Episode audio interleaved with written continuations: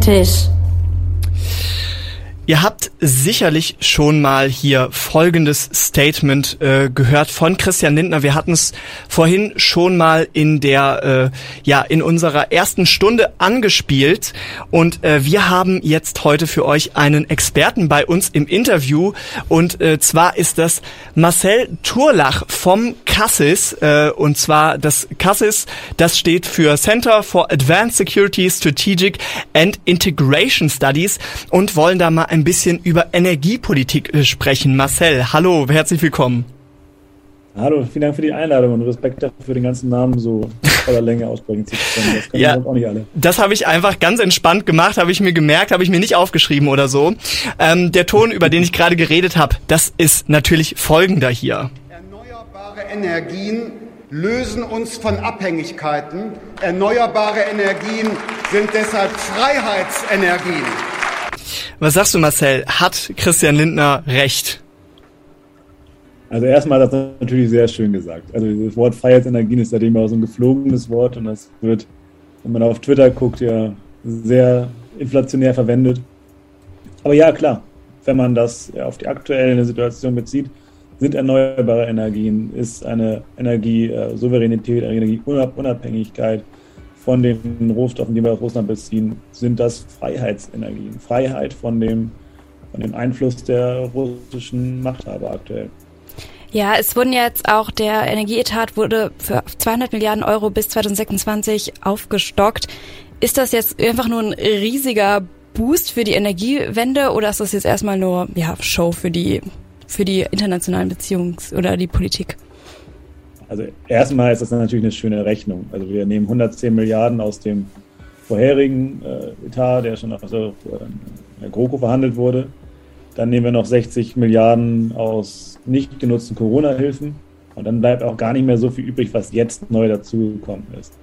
Und wir müssen ja auch wirklich sagen, es sind ja nicht 200 Milliarden, die wir jetzt nehmen und damit einen riesen Boost machen, richtig großes Investment tätigen, sondern dabei sind auch Vergünstigungen. Die EEG-Umlage soll günstiger werden und andere Faktoren.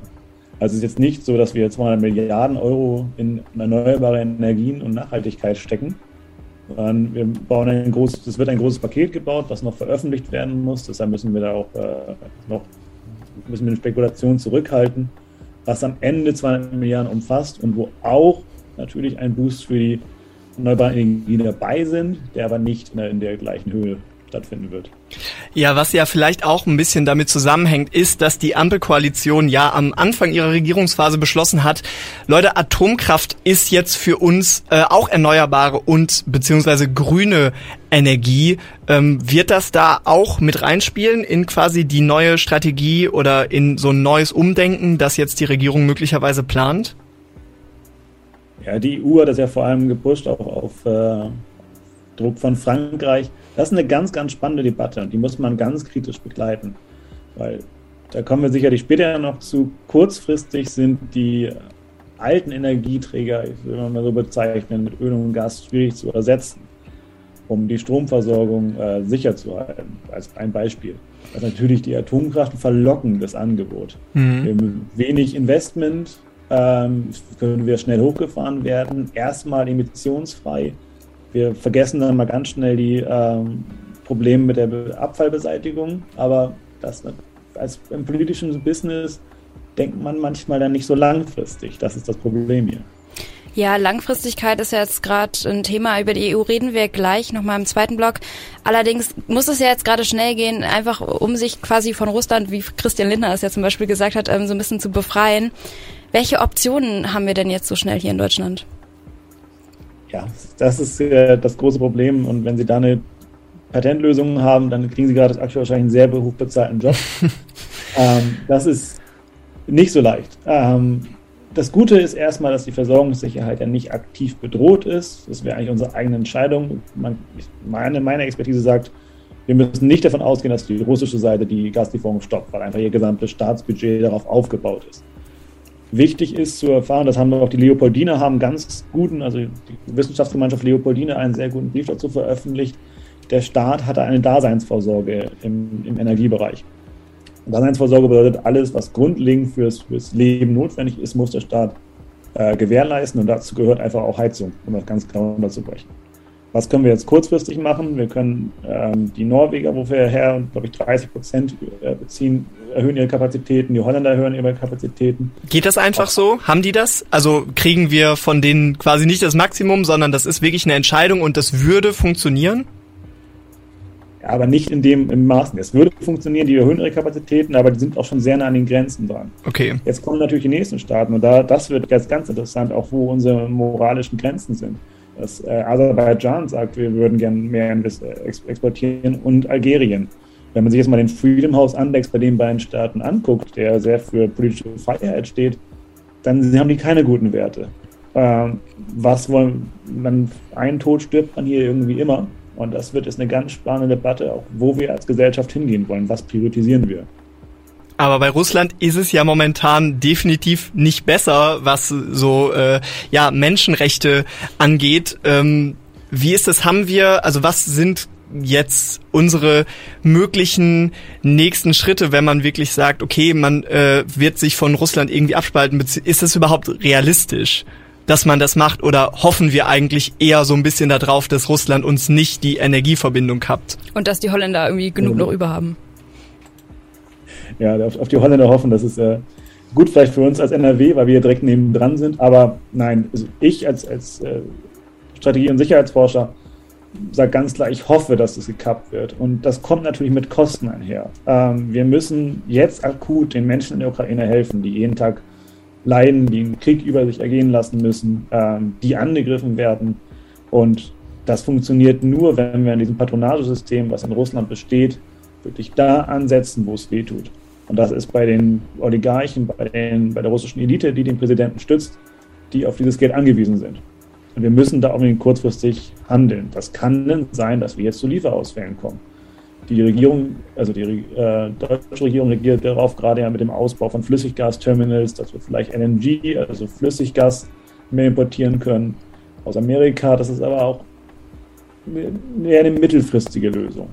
Also wir können davon ausgehen, wenn wir das kappen, was ich sehr hoffe und sehr befürworten würde, dass es einfach auch einen kalten Winter geben kann. Und das ist vor allem in Osteuropa keine wirklich populäre Lösung.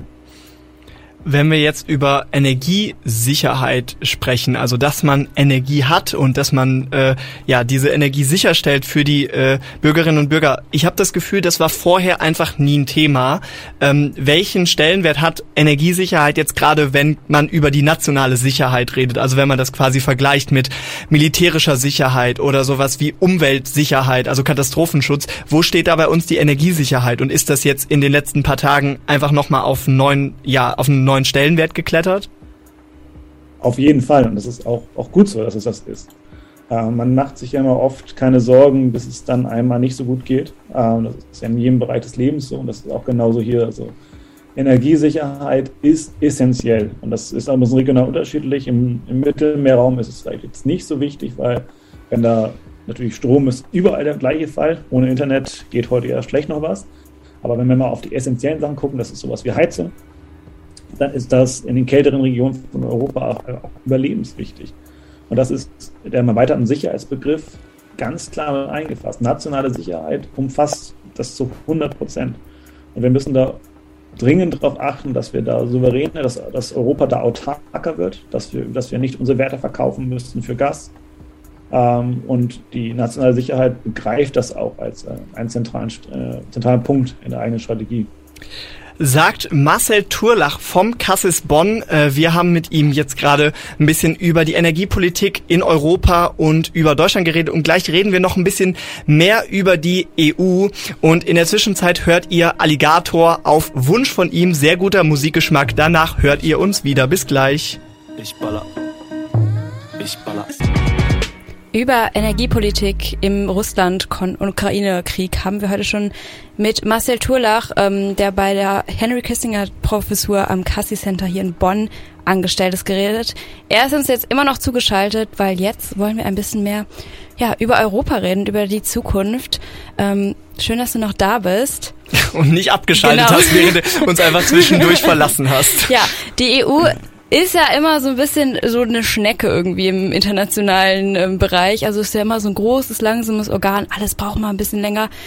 Wie schnell schafft man das jetzt, da eine gesamteuropäische Lösung äh, zu finden, die einen energiepolitisch unabhängig macht von Russland? Die EU ist nicht für diese Schnelligkeit bekannt, aber in dem Fall haben wir den großen Vorteil, Vorteil von Druck von außen. Einen eigenen Druck von außen. Wir haben in, dieser, diesem Ukraine-Konflikt so viel Einigkeit und so viel gemeinsamen Handlungswillen erlebt wie selten zuvor. Und das Gleiche können wir hoffentlich auch erwarten bei der Energiesouveränität. Wir hatten das schon ein zumindest partikulär gemeinsames Auftreten, als die USA Nord Stream 2 sanktioniert haben. Da ging es noch andersrum. Und jetzt haben wir das Gleiche auf, von der russischen Seite, dass es ein gemeinsames Interesse gibt. Kommt darauf an, wie, welche Energien setzt man als Energien der Zukunft. Ist es wie von Frankreich gepusht auch die Atomenergie?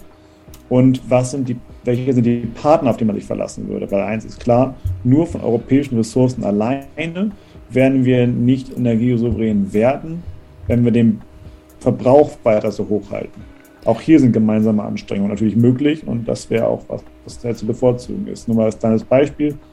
Gibt Berechnungen, dass wenn wir in ganz Europa überall die, ähm, die Heizung um einen Grad ähm, runterschrauben, also wirklich nur um einen Grad, dann spannen wir schon ähm, über 10 Milliarden Kubikmeter Erdgas, was einen großen Batzen ist. Und diese gemeinsamen Anstrengungen äh, sind hoffentlich gehen von der EU-Ebene aus.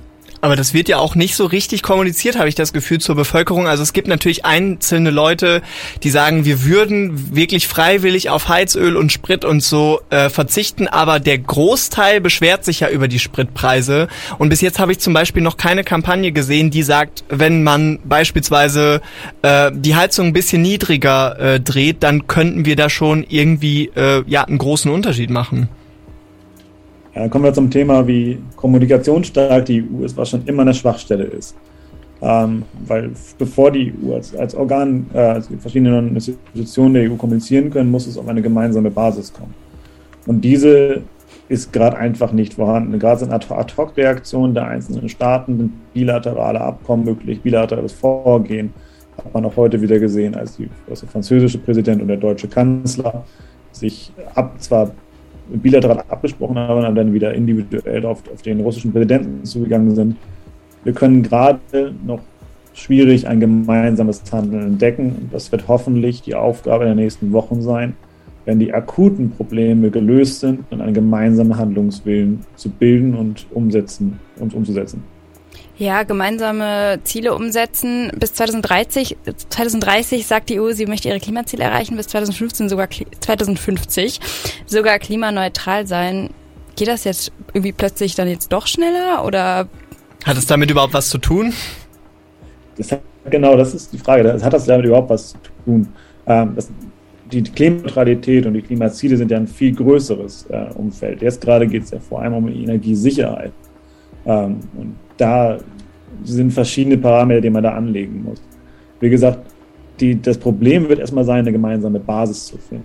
Und wenn es schon an so Problemen scheitert wie, ähm, ob man Atomenergie als saubere Energie definiert oder nicht, dann wird es sehr schwierig sein, eine Strategie, äh, eine langfristige Strategie zu definieren.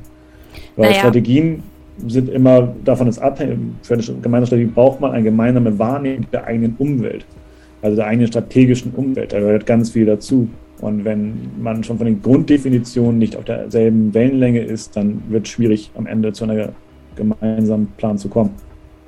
Ja gut, wenn man jetzt sagt, man möchte jetzt schneller erneuerbare Energien ähm, ja, benutzen, dann ist natürlich auch die Frage, wenn es doch anscheinend doch schneller geht, wieso wurde das nicht vorher auch versucht? Ja, das fragt man sich auch. ja, aber gut. Das ne? ist auch ganz schön. Das ist auch eine kleine Berechtigung äh, für unseren wissenschaftlichen Bereich. Ähm, wir dann immer sagen können, ja, wir haben es doch schon mal gesagt. Warum wurde es nicht vorher gemacht? Ähm, auf jeden Fall verstärkt Druck von außen solche Prozesse immer enorm. Das sehen wir jetzt im Bundeswehretat, also dem 100 Milliarden, die vorher investiert wurden. Denn wir sehen es jetzt auch mit dem Blick auf Energiesouveränität. Es sind in diesem Konflikt Schritte getan worden, und zwar, das ist ein riesen Fortschritt in der europäischen Integration von einer Vielzahl und bei vielen Bereichen auch allen europäischen Staaten gemeinsam, die vorher nicht denkbar gewesen wären.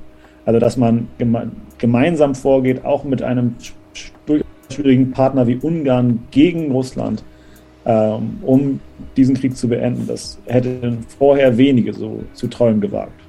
Ja, tatsächlich ist das so, habe ich auch gedacht. Ähm, wenn man jetzt darüber redet, dass man seine Energie woanders herbezieht, beispielsweise die USA oder Norwegen, macht man sich aber natürlich trotzdem abhängig. Also ich meine, die USA ist ja auch kein Waisenkind, was Krieg und so angeht. Die sind zwar mit uns in der NATO, aber trotzdem auch eine militärische Supermacht. Ist es irgendwie möglich für uns unabhängig zu sein, was Energie angeht? Ja, also das, soweit ich das ähm die Debatte verfolgt habe, ähm, wenn nicht ganz mein Forschungsbereich ist, auf jeden Fall mit Kollegen darüber geredet, ist möglich, aber das ist ein Longshot. Also wir können kurzfristig das nicht erreichen. Das müssen wir uns klar eingestehen. Ähm, es ist möglich, wenn wir ähm, den Strom zum größten Teil aus erneuerbarer Energie beziehen, aus, ähm, ist es möglich, Wasserstoff äh, zu gewinnen und da ähm, mit verschiedenen Prozessen zu beschleunigen. Es ist möglich, die Heizung umzustellen auf, auf Strom und nicht mehr auf Gasheizung. Gasheizung zu verbauen wird sowieso jetzt in den nächsten Jahren wahrscheinlich sehr rückläufig werden, hoffe ich doch sehr. Ähm, es ist möglich, aber kurzfristig stehen wir da vor anderen Herausforderungen. Und was Sie gesagt haben, genau richtig, oder äh, was du gesagt hast, mit schwierigen Partnern wie der USA, Souveränität wird ja oft mit Unabhängigkeit gleichgesetzt. Komplett unabhängig, nur die Europäische Union als Akteur werden. Das ist auch ein sehr langfristiges Ziel. Das können wir erstmal nicht erreichen. Alles klar, das klingt auf der einen Seite ganz hoffnungsvoll, dass das möglich ist, aber wird natürlich erstmal noch nicht so schnell möglich sein. Ich bedanke mich sehr äh, bei dir, Marcel Turlach vom Kassis der Uni Bonn. Äh, vielen Dank, dass du heute mit uns geredet hast. Vielen, vielen Dank. Ich wünsche dir einen schönen Abend